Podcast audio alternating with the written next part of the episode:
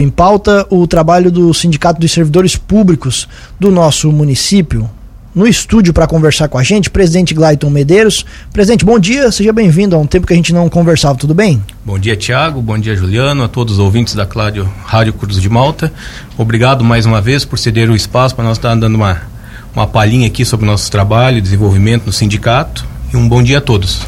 Bom dia. O Bolha também, o José Antônio Popular Bolha, que é diretor do, do, do sindicato. Seja bem-vindo também, Bolha. Um abraço, bom dia. Bom dia, bom dia, Tiago. Bom dia, Juliana. Bom dia a todos os ouvintes da Rádio Cruz Malta. Vamos lá, gente. Nós temos alguns assuntos a tratar aqui, assuntos pendentes, é, situações do sindicato. Primeiro, a questão de cargos e salários, que já é uma luta é, de bastante tempo de vocês, que parece que há um tempo atrás andaria, não sei se andou, gostaria de saber de vocês dessa situação. É, Posso, posso Vamos passar a palavra para o Fique à vontade. ele tá, nós estamos a par junto, mas eu deixei ele falar sobre essa parte aí, então. É, a respeito do plano de cargos e salários, a gente já vem pleiteando isso, lutando desde 2013, né? E, e não teve evolução. Então, a partir desse nessa nova gestão aí, a gente né, veio cobrando um pouco do executivo e a situação que se encontra hoje, o plano de cargos e salário, que está sendo estudo, feito está sendo feito um estudo do quadro funcional, né, do que realmente o poder público precisa para manter uma estrutura, né, de funcionários para futuramente, né, tá fazendo um, um estudo também do piso salarial. Então a gente está aguardando, a gente espera que até agora, final de desse ano, né, se conclua esse, esse estudo do quadro funcional para no início já do, do ano que vem começar um estudo do, do, de um piso salarial para os funcionários. É essa situação hoje que se encontra o plano de cargo e salário. Perfeito. Até para dar uma explicada para o nosso ouvinte, assim de maneira mais básica e rápida, por que que para o sindicato, para o servidor, é bom ter esse plano de cargos e salários? É, a princípio, assim, a, a gente tem que ver também a necessidade e a demanda do município, né? E de trazer esse profissional para o município, para também estar tá oferecendo, né, ofertando um salário digno, né? Que a gente hoje tem uma defasagem salarial em algumas classes, não em todas, né? Mas alguma classe muito alta, né? Essa defasagem. E a gente também, como sindicalista, a gente também quer que todos sejam, fe sejam vistos de, de uma, uma, única maneira, né? Ou seja, está é, recebendo né, um salário digno pelo aquilo que desenvolve para o nosso município. Perfeito. A última promessa, então, a última atualização é de que o estudo está sendo feito. Está sendo feito. A gente cobrou do executivo, né? Então a gente tem, tem batalhado bastante, só que também isso não acontece de uma hora para outra, né? Um estudo a gente sabe que também não é assim de um dia para a noite que isso vai acontecer. Perfeito. E vocês acham que esse prazo até o final do ano é um prazo que é viável para depois vocês voltarem a cobrar, caso isso não seja feito? É assim, ó, a gente não, não, não vai determinar uma, uma data, né, o, Tiago, porque a gente vem há anos lutando por isso. Então, já que essa gestão deu esse, esse pontapé inicial, né, então já está em fase digamos, até final desse estudo de, de quadro de funcionário. Então, terminando isso, logo em seguida já começa um estudo de, de, de um piso salarial. Né? Então, a gente espera que até final do ano isso esteja concluído. Isso, pelo menos, foi o que passou, pra, passou passado para a gente. Certo. O refeitório também já é uma luta de vocês há bastante tempo. Qual é a situação hoje? O refeitório hoje, pessoal, ele está montado, equipado, está tendo todo já veio mercadorias, tudo. Agora estamos aguardando a, a abertura do refeitório, não temos data prevista ainda, não sei res, responder essa palavra para vocês, né? Não foi passado nada para nós ainda quanto à abertura do, do refeitório, mas ele está equipado, já tem pessoas trabalhando lá, organizando tudo. Ele está pronto? Está pronto, montadinho, equipado, com todos. A vigilância sanitária foi lá, fez o que tinha para fazer, tudo, tudo ok. Perfeito. Estamos aguardando, né? Perfeito. Essa mas... foi uma reivindicação que nós pedimos desde o início da gestão que foi prometido para nós, né, que ia ser aberto, reaberto o refeitório. Então, assim, no momento que voltar a funcionar, a gente fica muito satisfeito com essa pedido atendida, né? Mas essa data, esse parecer, vocês ainda não têm? Não, não. Data definitiva nós não temos. Só sabemos que está pronto lá, porque eu fui uma, uma das pessoas que mais participei da montagem do refeitório. Com exceção da obra ali, eu não estava cuidando nada, mas a parte de receber mercadorias, organizar ali o pessoal ali para fazer isso, fazer aquilo, ah, tem problema nisso, ou isso, aquilo. Foi eu que acompanhei. Praticamente, diariamente eu estava no refeitório, ah, tem um problema. Ia, passava para o administrativo, passava para outra secretaria, o que tinha, ó, deu problema aqui, tá, não está de acordo, passava para vigilância, vamos, vamos ver como é que está isso, como é que está aquilo. Então, essa parte eu acompanhei praticamente junto com eles ali. Certo. Você disse que inclusive já tem gente trabalhando por lá? Sim. O pessoal tá fazendo a limpeza, organizando até os pedidos que chegaram de mercadoria já, né? Então tem isso aí. Obviamente o que vocês querem é que ele esteja aberto e funcionando para os funcionários. Certeza. Não desmerecendo, mas a comida feita na hora é a melhor coisa que tem, né, ó, Tiago? Tu, ah, tu quer comer um arroz, um feijão, tu come, tu quer comer uma salada com uma carninha, tu come, tu come o que tu quer, na verdade. Que toda a vida, nesses 15 anos que eu estou na prefeitura, é, quando existia o refeitório, a comida era ótima, cara. Não tinha, oh, hoje eu não quero comer isso, eu não quero comer aquilo. Tinha opções. E na marmita, não, tu vem, é aquilo ali, é todo dia pra, praticamente o básico. É arroz, feijão, macarrão, é o, o, básico mesmo, né? É o que vem ali. E tu te obriga a comer aquilo ali. Não, tem gente que não tem nem o que comer, é verdade, né? Mas tu, tu tendo opções, tu come outra coisinha, aí é coisa feita na hora é diferente tu comer uma marmita. Eu, sinceramente, eu faz muito tempo que eu não como marmita. Eu trago minha comida de casa diariamente. Quais são outras demandas, outras ações assim que estão sendo feitas ou não estão sendo feitas que são importantes para o sindicato nesse momento que vocês estão acompanhando de perto? Outra coisa assim que nós conversamos com o executivo também foi a lei 13.370, a qual ela reduz o horário especial para o servidor que tem problema com com cônjuge, filho ou dependente com deficiência. Então, isso aí eu já passei para o executivo, né? já está em fase terminal, já está apenas com o secretário de administração. Tem alguns ajustes dessa lei aí que ela tem que ser. ela tem que ser, como é que eu vou te dizer? Tem que se adequar ao município. Ela é uma lei federal e o município não está adequado a essa lei para poder exercer o funcionário usufruir dessa lei. Qual, qual é exatamente o benefício? O benefício é a redução do quadro do período de trabalho, né? Digamos, eu tenho uma eu tenho um familiar que é tem uma paralisia, alguma coisa, eu vou me beneficiar, eu vou, digamos, eu trabalho 40 horas, reduzo para 20 horas sem alterar o meu o meu benefício que eu tenho salarial, benefício salarial, né? Então isso aí vai beneficiar algumas pessoas, tem, sei, tem três casos específicos mesmo, tem um caso bem complicado, que é uma pessoa que me procurou, que conversamos mais de duas horas sobre essa lei, coisa, ela me explicou o porquê disso, né? O município de Braço do Norte já está em vigor essa lei, já foi sancionada no município, né? E o nosso aqui, o Zé Arthur, que é o secretário de administração, ele me passou, faz, já faz uns 10, 12 dias que eu conversei com ele. Ele me disse que em torno de 45 dias essa lei já está em vigor no nosso município. Então já se passou o tempo, então acredito que agora tem mais 30 dias para ele resolver sancionar, mandar para a Câmara para ela ser sancionada essa lei, né? E o pessoal usufruir, realmente o pessoal que precisa, não é aquele, não é o Glayton, o João, a Maria, seja lá quem for, é a pessoa que realmente tem aquela necessidade, né?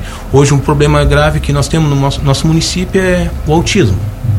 Então elas tem pais ali que precisam estar tá acompanhando seu filho para estimular, depende, a criança depende muito daquilo ali, da, do estímulo, né? Então vai beneficiar algumas pessoas com certeza estão bem faceiras com, com isso aí. Ontem ainda conversei com uma pessoa que é uma das pessoas que será beneficiada com essa lei sendo sancionada no município, né, legalizada.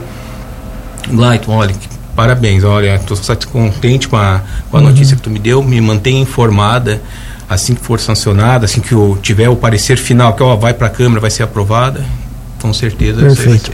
Glaido, voltando ainda ali sobre o refeitório, o vinte pergunta aqui pelo nosso WhatsApp: todos os funcionários públicos terão direito à alimentação no refeitório de todos os, os setores da, do, da administração pública? Outra coisa que eu não sei responder: isso aí não foi passado pro sindicato quem direito. Isso eu não sei te responder. Foi perguntado, mas não tem foi dito nada para nós ainda. Tanto eu, algumas vezes nós fomos no gabinete conversar, eu e o Zé Antônio, outra vez foi eu e o João também conversar com a prefeita. Fui uma única vez sozinho conversar, que é uma coisa que eu não tenho o hábito de fazer aí, conversar alguma coisa do sindicato com a prefeita, mas teve um dia que coincidiu que o João estava fazendo o horário e o Zé Antônio não estava. Não me lembro o que, que foi que eu aquele dia eu tive que conversar com ela sozinha.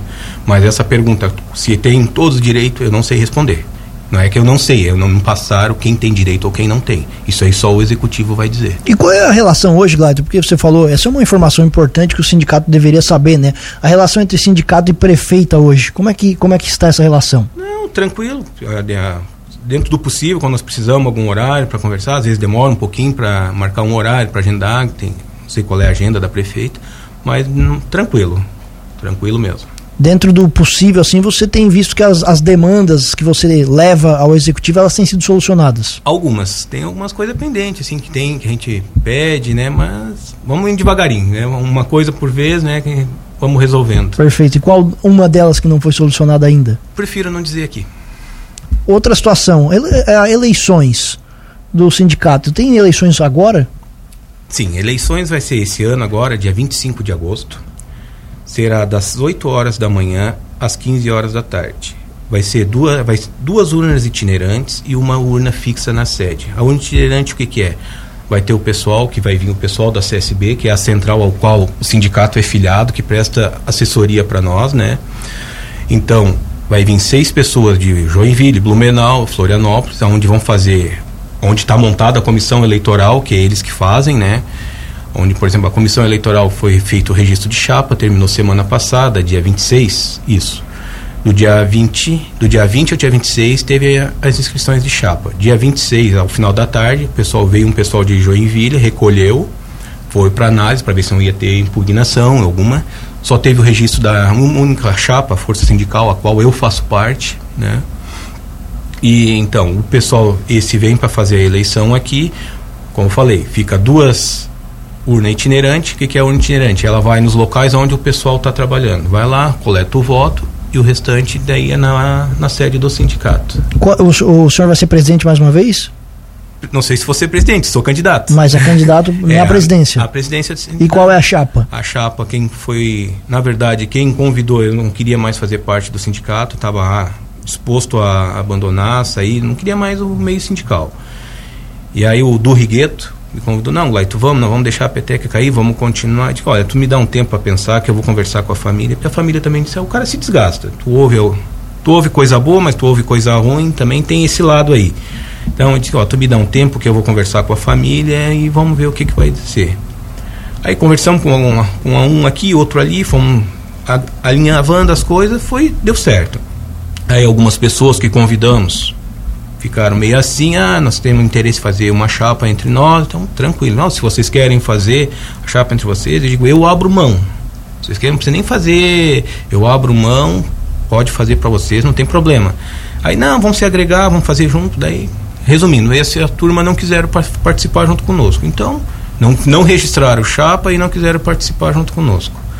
Então, a minha, hoje, a, a executiva principal do sindicato que está formada hoje, está eu como candidato a presidente, Glaiton Medeiros, o Eduardo Rigueto, vice-presidente, o João Batista Gonçalves é o suplente de vice-presidente, a Fabiane Jorge, primeira secretária, Sumaia da Luz, a segunda secretária, a Roselei Zanata, a primeira tesoureira, e o Gilmar de Oliveira, que é o agente de saúde comunitário lá do Guatá, é o segundo tesoureiro. Então essa é a executiva principal da nominata do sindicato concorrente dia 25 de, de agosto, numa sexta-feira. E nesse caso de inscrição de apenas uma chapa, como foi? Como funcionam as eleições?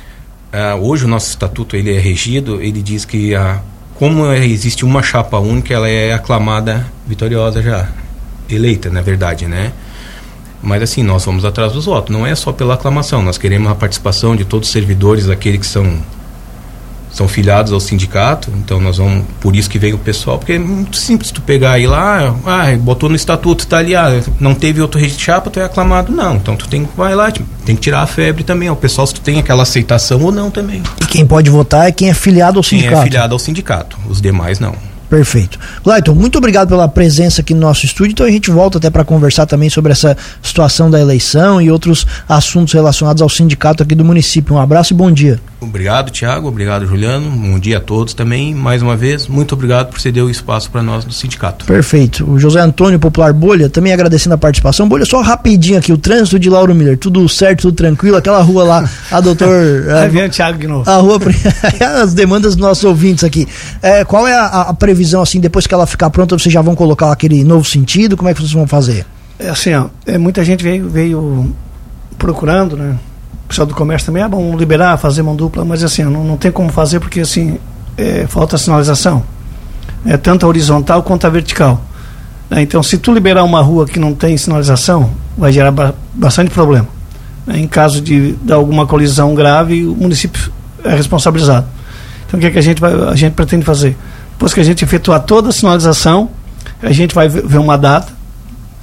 Estava conversando isso com a Secretaria de Administração para a gente fazer isso de um domingo para uma segunda-feira. Ou seja, no domingo à noite a gente libera o trânsito, na segunda-feira ele começou a funcionar normal. É isso que a gente vai fazer, mas a gente vai estar ele com 100% pronto. Ele vai ser mão dupla exatamente. Mão dupla, da ponte até no, digamos, no Monteiro ali. Certo. E ali da, da, na rua do São Paulo Magazine, ali, que é uma, só um ponto de referência. Sobe, vai ser mão única, sem subida de caminhão e ônibus. Perfeito. Trânsito pesado não vai passar naquela rua. E aí vai ter por ali alguma área de, de carga e descarga também para tirar da carga frente e descarga na frente do SUS, na Valdir Cotrim. Ah, vai continuar por ali. É, na frente do NSS, na rua, no início da rua Henrique Lage, vai ter embarque e desembarque SUS, estacionamento normal e uma vaga para cadeirante para poder ter acesso ao, ao, ao, ao, centro de especialização, né?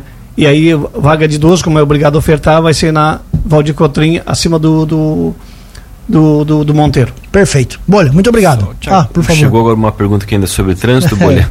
Lá do Guatá, a lombada na rua Ouro Preto, faz tempo que colocaram a placa e a lombada ainda não. É muito importante essa lombada lá para os moradores.